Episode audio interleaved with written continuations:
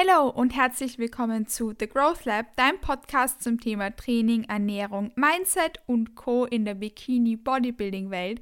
Ich freue mich, dass du eingeschaltet hast und dass du zu dieser Episode wieder dabei bist, wo ich dich weiter ins Thema Prep-Voraussetzungen mitnehmen darf. Wir haben uns in den letzten Episoden gemeinsam angeschaut, welche Voraussetzungen man für eine erfolgreiche Prep mitbringen sollte, welche einzelnen Punkte wichtig sind, dass man da erfüllt und dessen man sich bewusst ist, bevor man eben mit einer Prep startet oder sich mit dem Gedanken noch genauer auseinandersetzt, in Zukunft eine Prep zu machen.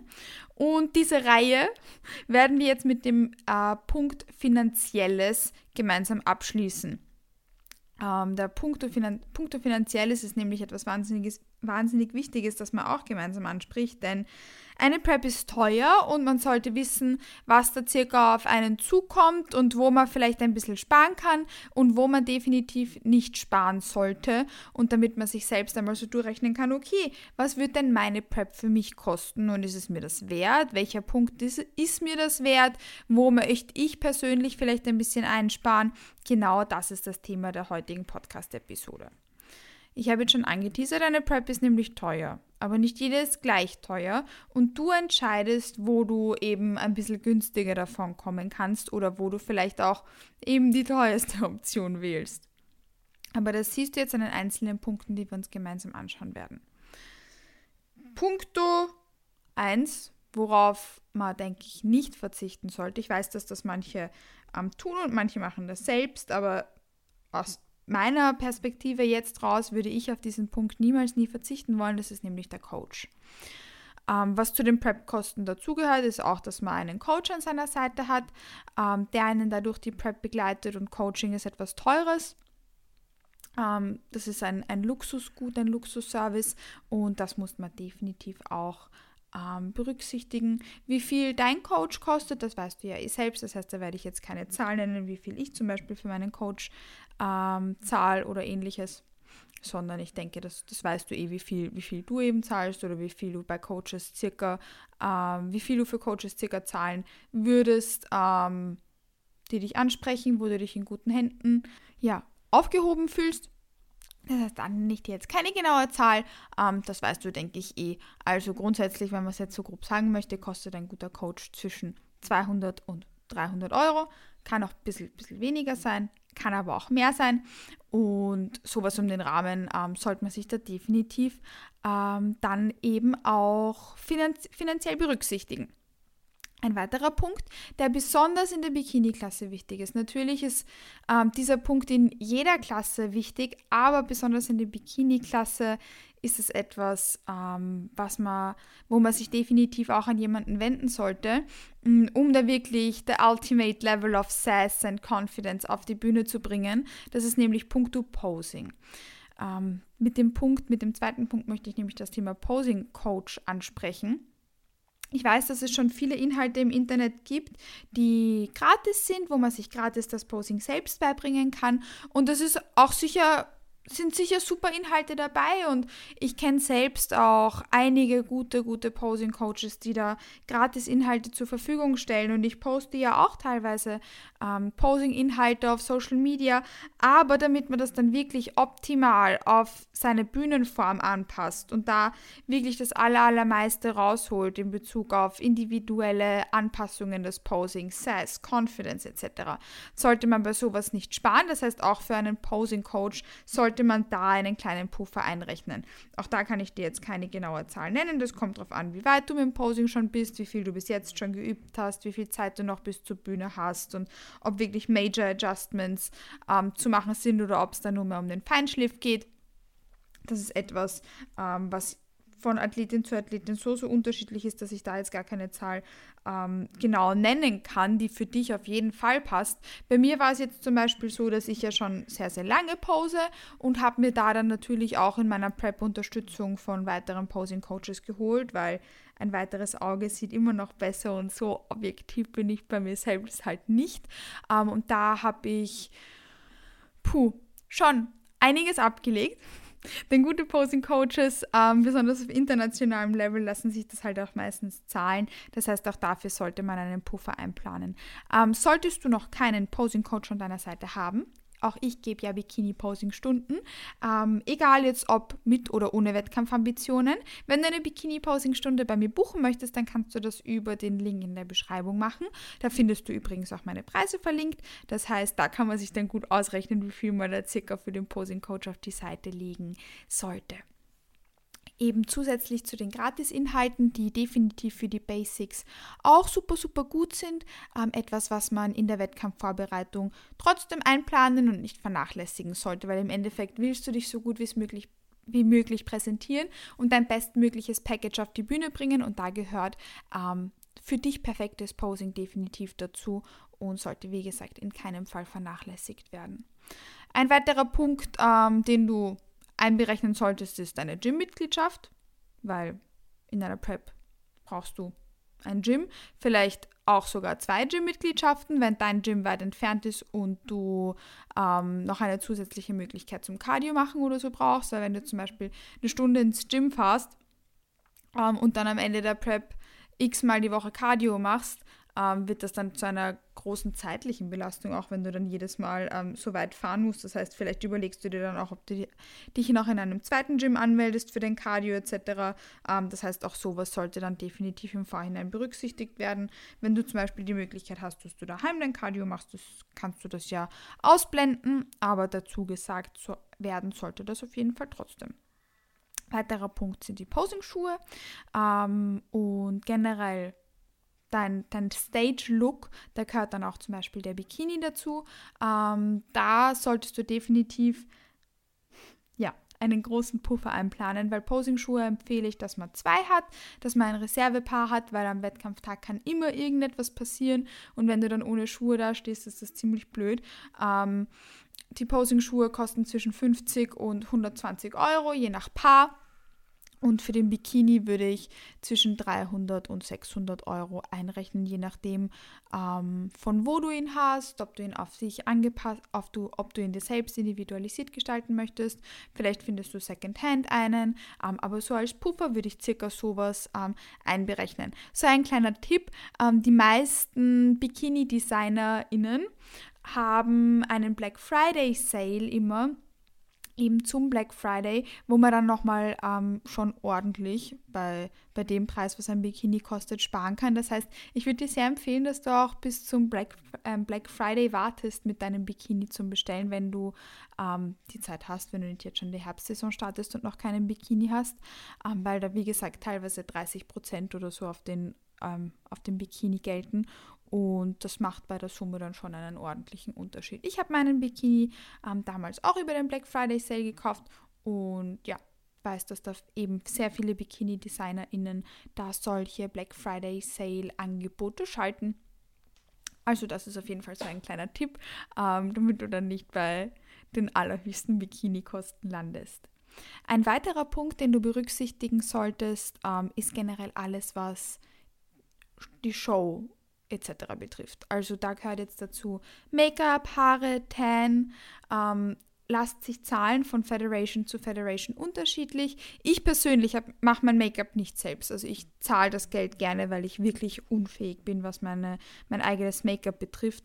Ähm, Make-up sind zwischen 50 und 100 Euro pro Show, je nachdem, wo du competest. Beispielsweise bei der NPC Austria habe ich ähm, nicht so viel gezahlt, aber in Spanien ähm, bei der NPC-Show, wo ich nächste Woche starte, oder bei ähm, den Two-Bro-Shows, die ich in England mache, ist das ordentlich teuer. Also da kostet das Make-up, ähm, ich glaube, 90 Euro oder so. Und für Haare würden sie sich nochmal dasselbe zahlen lassen. Ähm, den Part kann ich skippen, weil ich meine Haare nur glätten werde.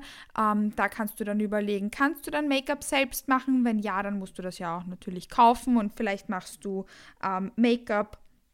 Workshops im Vorhinein. Übrigens, die Mirella, ähm, ihren Nachnamen versuche ich jetzt gar nicht erst auszusprechen.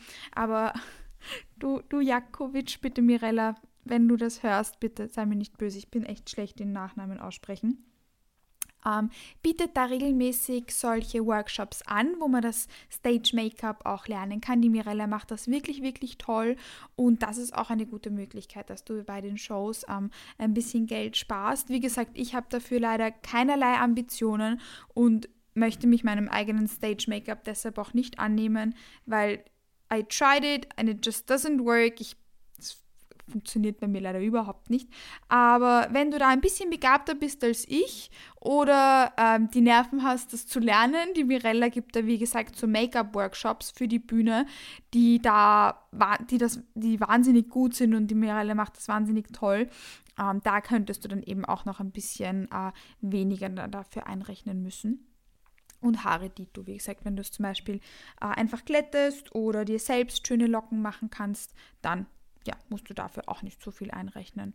Und Tan gehört eingerechnet, ähm, sind zwischen 80 und 100 Euro pro Wettkampf. It depends. Ähm, auch wie viel Schichtenfarbe du machst, aber ich würde einfach mal mit, mit 100 Euro rechnen. Im Best-Case-Szenario ist es halt günstiger. Ähm, aber wir wollen ja dann nicht negativ überrascht sein, sollte es doch ein bisschen teurer sein. Ich habe gesehen, die äh, NPC in Spanien hätte für drei bis vier Schichten, glaube ich, 120 Euro für die Tan verlangt.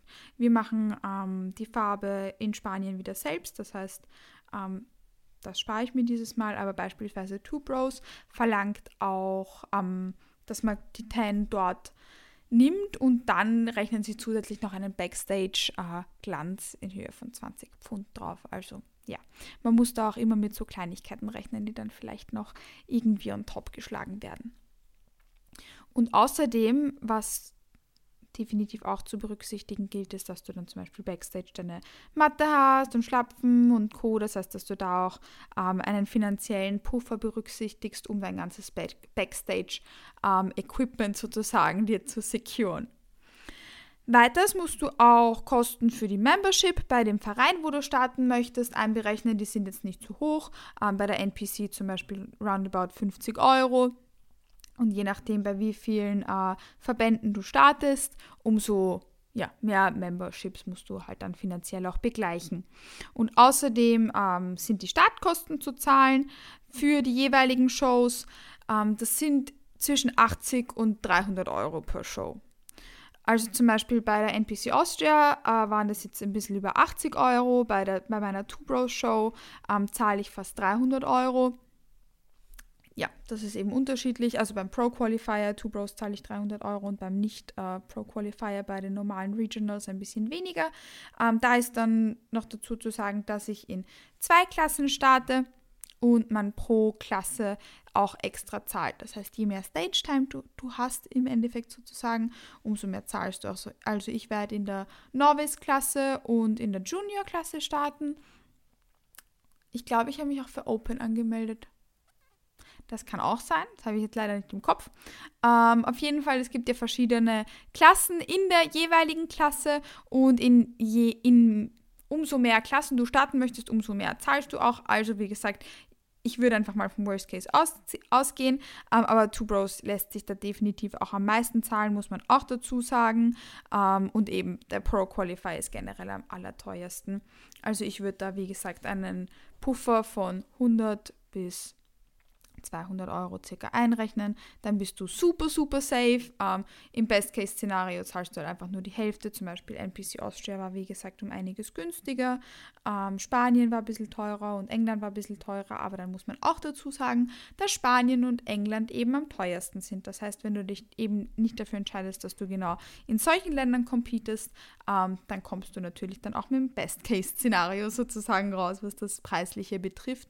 Ähm, aber ich persönlich rechne einfach lieber ein bisschen zu viel ein und bin dann im Endeffekt positiv überrascht, dass ich doch weniger gezahlt habe, als dass ich zu wenig ähm, einrechne und dann am Ende, ja, mir damit komplett aufs, aufs Gesicht fall ähm, und mich da erschreck, weil ich dafür eben kein Geld berücksichtigt hatte. Das sind so die groben Kosten, die zu berücksichtigen sind ähm, wenn du einen Wettkampf, wenn du deine Wettkämpfe machen möchtest.